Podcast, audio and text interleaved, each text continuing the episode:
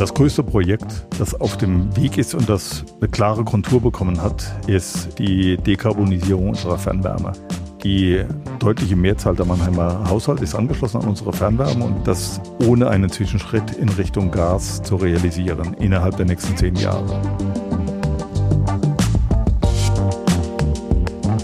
Stadt, Land, Zukunft. Wie wir Kommunen besser machen. Ein Podcast der Körperstiftung. Herzlich willkommen zur ersten Folge unseres Podcasts Stadt, Land, Zukunft. Mein Name ist Franziska Walser.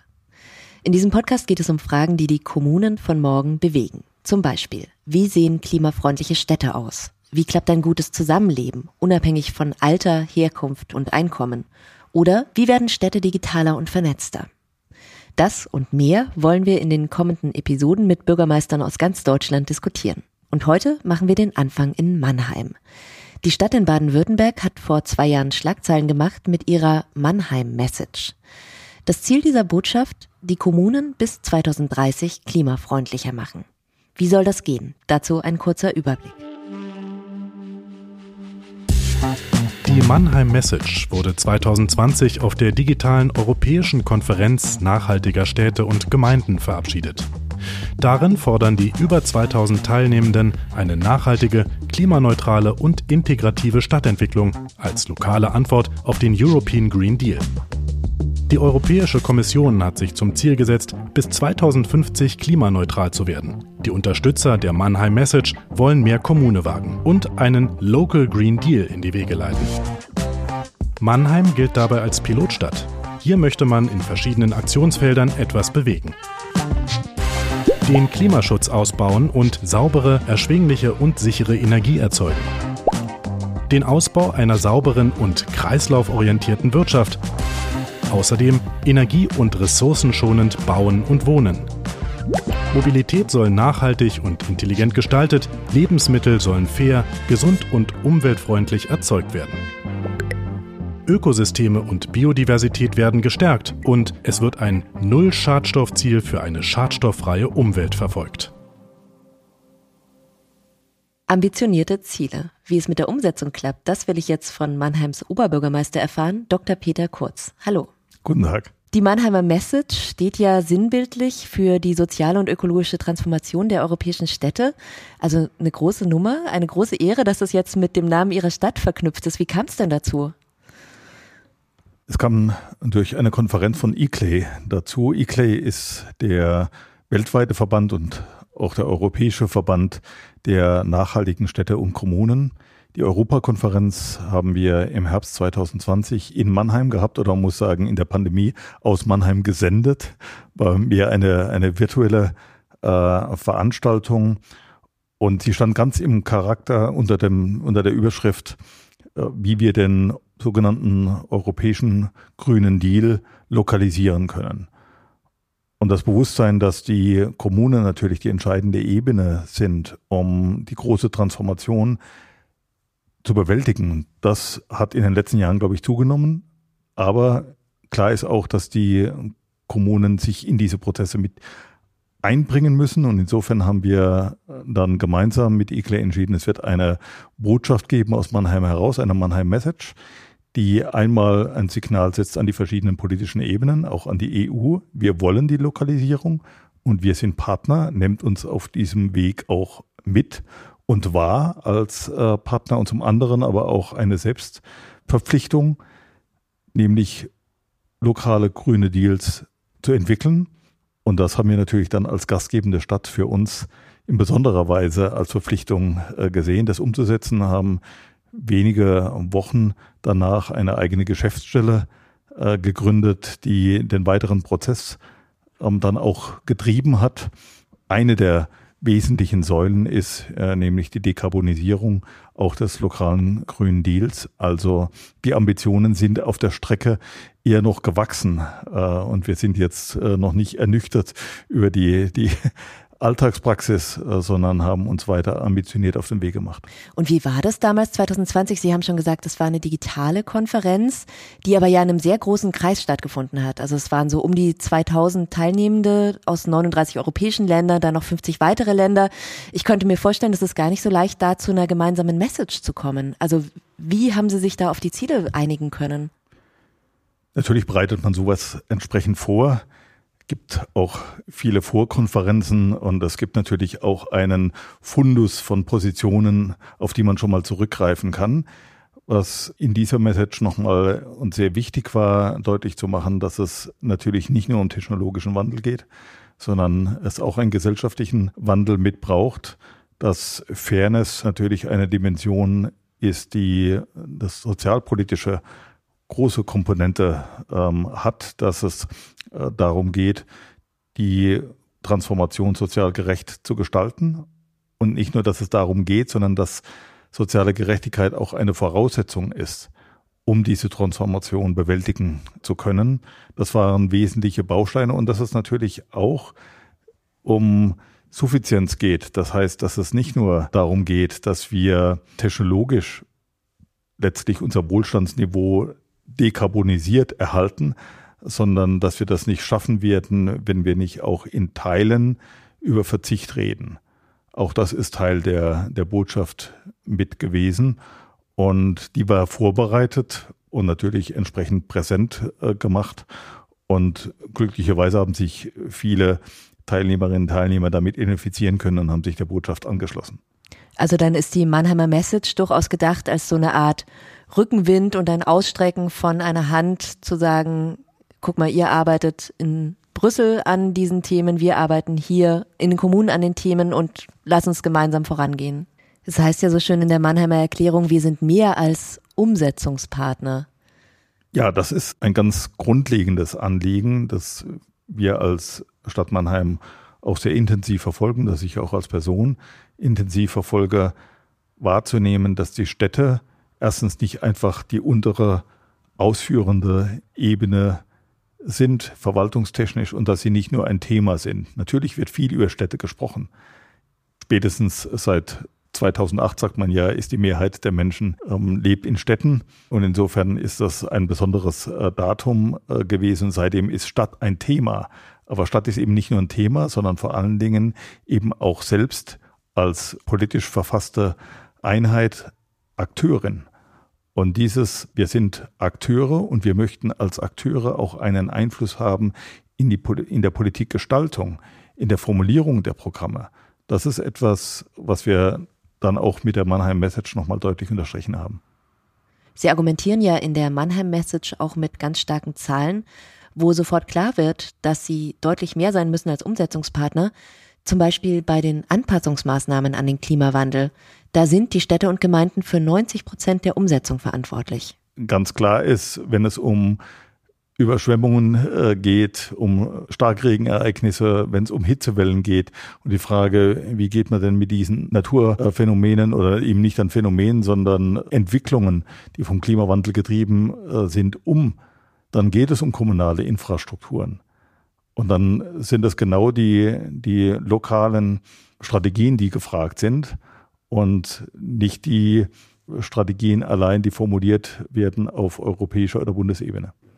Und gleichzeitig sind ja die, die Politiker und Politikerinnen in Städten diejenigen, die dann den Unmut abkriegen, ne? wenn es dann heißt, liebe Bürger, wir müssen Windräder aufstellen, lasst euer Auto stehen und solche Sachen. Ne? Das, da kriegt man ja möglicherweise bei diesem Thema Verzicht auch den Unmut dann ab, sehr direkt. Auch das ist eine Erfahrung aus den letzten zwei Jahren der Pandemie in besonderer Weise, dass die gesellschaftliche Kommunikation auch eine kommunale Basis braucht und nicht nur allein über die allgemeinen Medien abgebildet werden kann, wenn sie funktionieren soll. Also ganz wichtig war die lokale Ebene in dieser Phase der Krisenbewältigung und auch lokale Kommunikation und lokaler Dialog und das gilt natürlich für die noch größere und lang andauernde Krise, nämlich Bewältigung des Klimawandels in gleicher Weise. Und gibt es da jetzt schon mh, mm, Themen, wo Sie merken, so da sind Schmerzpunkte in der Bevölkerung? Verkehr, Mobilität ist immer eine, eine äh, Diskussion, wo die Haltungen ganz schnell auseinandergehen. Natürlich kann man das, das ist jetzt weniger kommunal, vielleicht dominiert aber auch bei Fragen sehen wie Ernährung und dass man sehr schnell natürlich in lebensweltliche Diskussionen äh, gerät. Die große Herausforderung wird sein, auf allen Ebenen, aber natürlich vor allen Dingen auch lokal deutlich zu machen, dass es um mehr Lebensqualität geht, und zwar für alle, und dass es nicht darum geht, dass wir Haltungen und Lebenswelten bewerten. Also jemand, der ein Auto benutzt, ähm, der ist vorgestrig und fühlt sich aber schnell dann auch auf die Anklagebank gesetzt. Das ist eine, eine schwierige Balance. An der Stelle jetzt nicht eine, eine gesellschaftliche Spaltung ähm, zu vertiefen, die natürlich sowieso angelegt ist und die Themen sind geeignet dafür. Und wenn wir erfolgreich sein wollen, dann müssen wir natürlich nicht nur die knappe Mehrheit, sondern die weite Mehrheit der Bevölkerung äh, gewinnen. Erstens zur politischen Unterstützung für die Maßnahmen und zweitens aber auch zum ganz praktischen Mittun. Schauen wir doch mal auf die Inhalte der Mannheim Message ganz konkret. Wir haben es gehört, es sind acht Aktionsfelder, in denen sich etwas bewegen soll. 2020 war der Startpunkt, 2030 ist das Ziel. Was hat sich denn in der Zwischenzeit schon getan in Mannheim? Das größte Projekt, das auf dem Weg ist und das jetzt eine klare Kontur bekommen hat, ist die Dekarbonisierung unserer Fernwärme. Die deutliche Mehrzahl der Mannheimer Haushalte ist angeschlossen an unsere Fernwärme und die Fernwärme kam bis 2020 bis 2021 sogar aus dem Großkraftwerk Mannheim, das ein Kohlekraftwerk, Steinkohlekraftwerk ist. Das größte deutsche Steinkohlekraftwerk. Und auch das größte europäische Fernwärmenetz, glaube ich. Ne? Sie haben da richtig Superlative, aber leider in Richtung Kohle in Mannheim. Ja, zunächst aber ist klar historisch äh, gewachsen als sehr fortschrittliche Wärmeversorgung, die Fernwärme. Die ist jetzt auch eine Chance für uns. Aber auf der anderen Seite ist natürlich die Energiequelle jetzt eine Energiequelle, aus der wir möglichst rasch heraus wollen. Und das zu organisieren, und zwar ohne auf die nächste fossile Energiequelle zu gehen, nämlich Gas. Was ja gerade auch eine sehr umstrittene Energiequelle ist. Genau, ja. und, und ähm, was tatsächlich auch an, an vielen Stellen möglicherweise ein auch notwendiger Zwischenschritt ist, das will ich gar nicht bewerten. Wir haben für uns die Perspektive gesehen und sehen sie, das ohne einen Zwischenschritt in Richtung Gas zu realisieren innerhalb der nächsten zehn Jahre. Mit vielen einzelnen Bausteinen, aber natürlich durchaus auch, auch großen Themen. Also Flusswärmepumpe haben wir gerade einen Spatenstich äh, gemacht, um eine 25 Megawatt Flusswärmepumpe äh, zu installieren. Das wird die nächsten zwei Jahre erfolgen. Das ist auch skalierbar. Das heißt, da können weitere Flusswärmepumpen auch kommen. Wir haben jetzt gerade beginnen die Voruntersuchungen für Ge Geothermie. Ähm, Erdwärme im Rheingraben. Erdwärme im Rheingraben. Mhm. Das ist natürlich eine, eine erstens unerschöpfliche und ähm, große Quelle, übrigens nicht nur von Wärme, sondern auch äh, von einem Rohstoff, nämlich Lithium, den wir gleichzeitig beim Thema Batterie und E-Mobilität äh, brauchen. Da gibt es ein Unternehmen, das auch äh, deswegen nach dem Thermalwasser sucht und es erschließen will. Und hier gibt es auch eine Perspektive, einen erheblichen Beitrag leisten zu können. Wir haben die Klärschlammvergärung. Auch da wollen wir Wärme auskoppeln Natürlich haben wir aus der Vergangenheit nach wie vor auch äh, notwendig Müllverbrennung. Da sind biogene Stoffe natürlich mit drin, die als klimaneutral dann ähm, mit zählen äh, zu. Auch da machen wir Wärmeauskopplung. Da gibt es in der Perspektive möglicherweise auch die Chance, sogar klimapositiv zu werden durch dann eben eine CO2-Abscheidung und entweder äh, Speicherung oder Weiternutzung das ist entsprechend in der Vorbereitung. Das spielt dann allerdings hinter dem Jahr 2030. Aber bis 2030 äh, wollen wir eben äh, komplett auf die Wärmequelle Kohle, Verstromung und ähm, Umsetzung in Wärme verzichten. Und das ist natürlich das mit Abstand größte Projekt, auch mit der größten unmittelbaren Auswirkungen. Das hat sich jetzt in den letzten anderthalb Jahren schon enorm konkretisiert und wie gesagt, habe ja auf Spatenstich verwiesen und ähnliches. Ähm, das ist auch schon in der Umsetzung. Und hat den großen Vorteil, dass man dieses große Fernwärmenetz weiter nutzen kann. Ne? Genau, wir werden das Fernwärmenetz auch weiter ausbauen.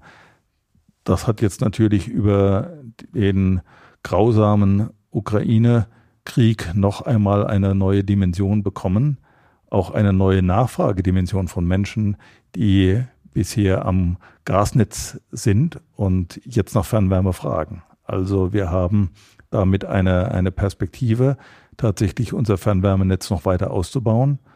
Und das ist eine äh, gute Möglichkeit für, für uns tatsächlich die Transformation noch schneller zu gestalten. Dann kommen wir mal zum nächsten Punkt, energieschonendes Bauen und Wohnen, also Sanierung, aber eben auch Neubau. Was gehen Sie denn da für einen Weg, um nicht gleichzeitig die Miet- und Lebenshaltungskosten explodieren zu lassen? Da muss ich sagen, bin ich selber überrascht, wie schnell sich Dinge ändern können und ändern. Unter dem Druck auch jetzt handeln äh, zu müssen, wenn wir beim energieschonenden, vor allen Dingen beim CO2-schonenden Bauen, den äh, Baustoff Holz betrachten, dann war vor wenigen Jahren die Skepsis mit Holz zu bauen, mit Händen zu greifen. Und wenn man das Thema angesprochen hat, ist einem wirklich äh, viel Abwehr äh, begegnet. Und wir haben jetzt im Rahmen der Konversion, das war natürlich eine große Chance, Konversion heißt der Umwandlung ehemals amerikanischer Militärflächen in neue Stadtquartiere, jetzt tatsächlich sehr viel Neubau und die jetzt gerade in der Entwicklung befindliche äh, Konversionsfläche, da ist es tatsächlich so, dass überwiegend in Holz gebaut wird. Und es nicht teurer ist in den Mietkosten und in den, oder ich weiß wir nicht, ob es Eigentum ist oder Miete, aber. Genau, also ja. das, das, Interessante ist, dass wir genau dort auch den Local Green Deal realisieren wollen, auch in seiner sozialen Dimension. Das heißt, für diejenigen, die dort als Privatinvestoren bauen, gibt es eine Vorgabe, mindestens 30 Prozent der Wohnungen als Sozialwohnungen oder preisgünstige Wohnungen äh, anzubieten. Aber wir haben vor allen Dingen auch viele Projekte, die sich realisieren über Genossenschaften. Also die eben mit einem sozialen Anspruch von Anfang an die Projekte konzipieren, auch als gemeinschaftliches Wohnen konzipieren, haben also ganz viele soziale Dimensionen, nicht nur was jetzt Preisentwicklung angeht, sondern auch was Zusammenleben im Alter angeht, was äh, generationsübergreifendes äh, Zusammenleben angeht, was Zusammenleben mit Menschen mit Behinderung angeht. Also viele verschiedene äh, soziale Aspekte mit adressiert und haben tatsächlich ähm, viele Initiativen gewinnen können, ähm, die dort investieren und es für sich schaffen, die verschiedenen äh, Ziele tatsächlich gleichzeitig zu äh, verwirklichen. Natürlich unter Inanspruchnahme der ja glücklicherweise deutlich besser gewordenen Wohnungsbauprogramme, die eben zum Beispiel sozialen Wohnungsbau überhaupt wieder möglich macht. Das äh, haben wir ja leider äh, doch einige oder zwei Jahrzehnte, kann man sagen, versäumt. Bei der Mobilität, da haben Sie ja gerade schon gesagt, ein emotionales Thema bei den Bürgern und Bürgerinnen. Und es ist ja so, dass in Deutschland immer mehr PKWs zugelassen werden. Also 1990 waren es 30 Millionen und jetzt sind es schon 48 Millionen. Wie steuert man denn dagegen als Stadt? Wir waren eigentlich schon auf einem Weg, dass die Zahl der zugelassenen PKWs gesunken ist und das ist durch die, äh, durch die Pandemie wieder umgekehrt worden. Da haben wir einen echten Rückschlag.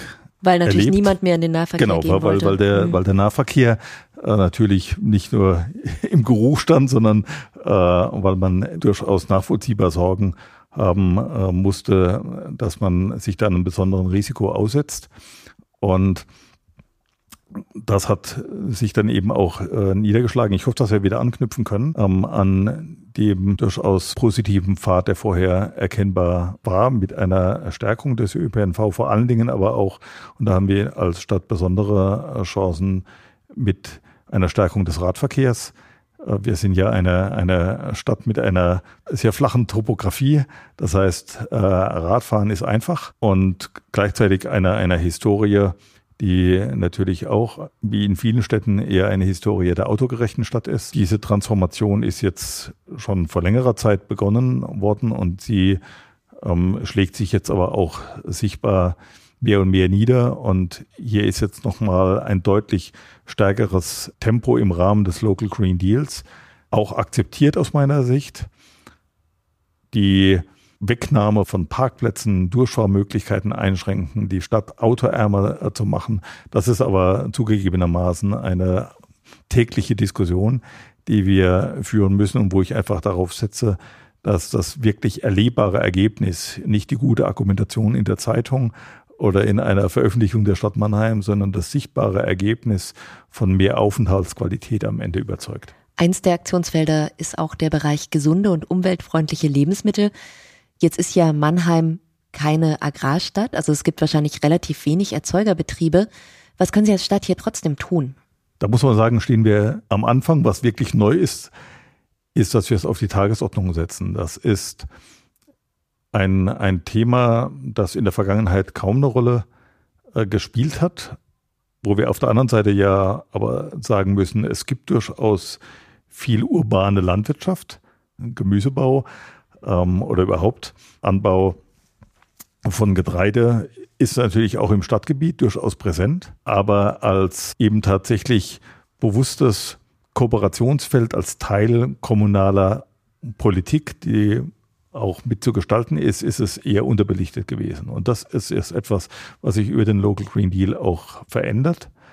Und gleichzeitig natürlich das Thema aus der zunehmenden Anforderungen in Kindertagesstätten, in Schulen, Ausweitung von Ganztagsbetrieb, stellt sich natürlich auch nochmal gesunde Ernährung als Thema in einer neuen Dimension dar. Und wir versuchen jetzt Konzepte zu entwickeln, wie wir genau diese zwei Dimensionen, nämlich unsere eigene Landwirtschaft und die ähm, Akteure hier in der Stadt ähm, nutzen können, um das Bewusstsein zu schärfen für gesunde Ernährung, aber auch für ja, Lieferketten, Wertschöpfungsketten im Bereich der, ähm, der Landwirtschaft und auf der anderen Seite eben das Thema Zubereitung von Essen möglicherweise auch äh, zu nutzen, um auch andere Beschäftigungsverhältnisse ähm, zu schaffen. Also wir haben bisher im Prinzip das immer eingekauft, Anführungszeichen, vergeben. Und im Augenblick sind wir jetzt in der Vorbereitung von, von Konzeptionen tatsächlich auch wieder mehr, Anführungszeichen, selbst zu kochen. Äh, also das auch, auch innerhalb der eigenen Einrichtungen äh, zu tun oder zumindest mal als, als Stadt zu organisieren, gleichzeitig damit zu sorgen, dass in diesen Bereichen auch gute Arbeit geboten wird, das heißt faire Bezahlung, ähm, möglichst auch ähm, entsprechende Vollzeitangebote und nicht nur Teilzeitjobs, äh, also tatsächlich auch hier den Local Green Deal zu realisieren in seiner einerseits ökologischen, aber andererseits eben auch sozialen Dimension. Genau, die er ja auch hat. Also eine der Forderungen ist ja unter anderem auch ein garantiertes Grundeinkommen. Ihre Partei, die SPD, sperrt sich ja bislang gegen das Thema. Warum ist denn eine Grundsicherung so wichtig für die Änderungen, die Sie vorhaben in Mannheim? Ich glaube, entscheidend ist weniger aus meiner Sicht der, der Gedanke der Freiheit, den ja viele mit dem Gedanken des Grundeinkommens verbinden, sondern tatsächlich der Grundsicherung. Und das ist eine Dimension, die jetzt natürlich nochmal eine ganz andere Zuspitzung erfährt über die Inflation, die wir jetzt erleben, über die steigenden Energiepreise, das ja viel schneller jetzt nochmal ähm, gekommen ist als in der damaligen äh, Diskussion 2020 erwartet. Und was sich deutlich abzeichnet, Präsidentschaftswahl in Frankreich gibt uns ja nochmal deutlichen Hinweis, ist, dass die Transformation nur gelingen kann, wenn wir die Einkommensverteilung und die Reichtumsverteilung in unserer Gesellschaft mit in den Blick nehmen. Es ist kein Zufall aus meiner Sicht, und die Dinge hängen dann schon zusammen, dass die skandinavischen äh, Staaten sowohl in der ökologischen Dimension ähm, weiter sind als wir, wie auch eben in der, in der sozialen Dimension, weil die der soziale Ausgleich auch mit einer Herausforderung oder eine, eine Voraussetzung ist, um tatsächlich diese Form von noch nie dagewesener Transformation, nämlich politisch zu erklären, wir machen eine Form von industrieller Revolution, wie wir sie erlebt haben bisher nur über Technik und diesmal eben über eine politische Entscheidung. Und Revolution bedeutet immer, es gibt Verwerfungen. Und wenn ich diese Verwerfungen nicht abfedere und dafür nicht entsprechende Voraussetzungen erschaffe, dann werde ich damit auch politisch scheitern. Das heißt, es ist tatsächlich nicht ein daran muss man auch denken, sondern es ist eine notwendige politische Voraussetzung, um einen so grundlegenden Veränderungsprozess überhaupt bewältigen zu können. Das war jetzt schon fast ein schönes Schlusswort, aber ich würde gerne mit Ihnen nochmal Werbung machen. Wieso eignet sich denn der Local Green Deal zum Nachmachen für andere Kommunen? Es ist ein strukturiertes und konsequentes Vorgehen. Es ist eine Einladung an die ganze Stadtgesellschaft und beides. Also einmal klare Ziele, einen klaren Rahmen, eine Ambition, ein hartnäckiges Arbeiten an diesen Zielen und ein Bewusstsein dafür, dass man das nur gemeinsam erreicht und deswegen die Stadtgesellschaft insgesamt mitnehmen muss. Das ist das, was ein Local Green Deal attraktiv macht im Sinne von Stadt verändern zu können. Gibt es so einen Moment oder eine Erfahrung, die Sie persönlich mitnehmen aus diesem großen Umbau, dieser Revolution, die Sie da gerade stemmen in Mannheim, in Ihrer Kommune?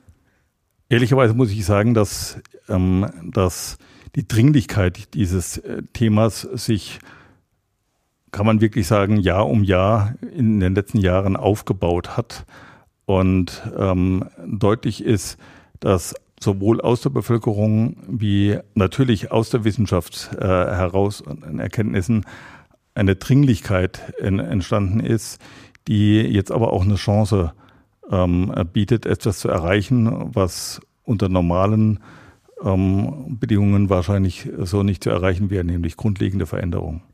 Ein drängendes Thema, zu dem sich Mannheim schon auf dem Weg gemacht hat mit dem Local Green Deal. Das war der Oberbürgermeister Dr. Peter Kurz aus Mannheim. Vielen Dank. Gerne. Danke auch an alle Hörerinnen und Hörer. Und wenn Ihnen dieser Podcast gefallen hat, dann empfehlen Sie uns gerne weiter. Bis ganz bald. Ich bin Franziska Walser. Stadt, Land, Zukunft. Perspektiven auf die Städte im Wandel. Abonnieren Sie uns kostenfrei auf Apple, Spotify und überall sonst, wo es Podcasts gibt.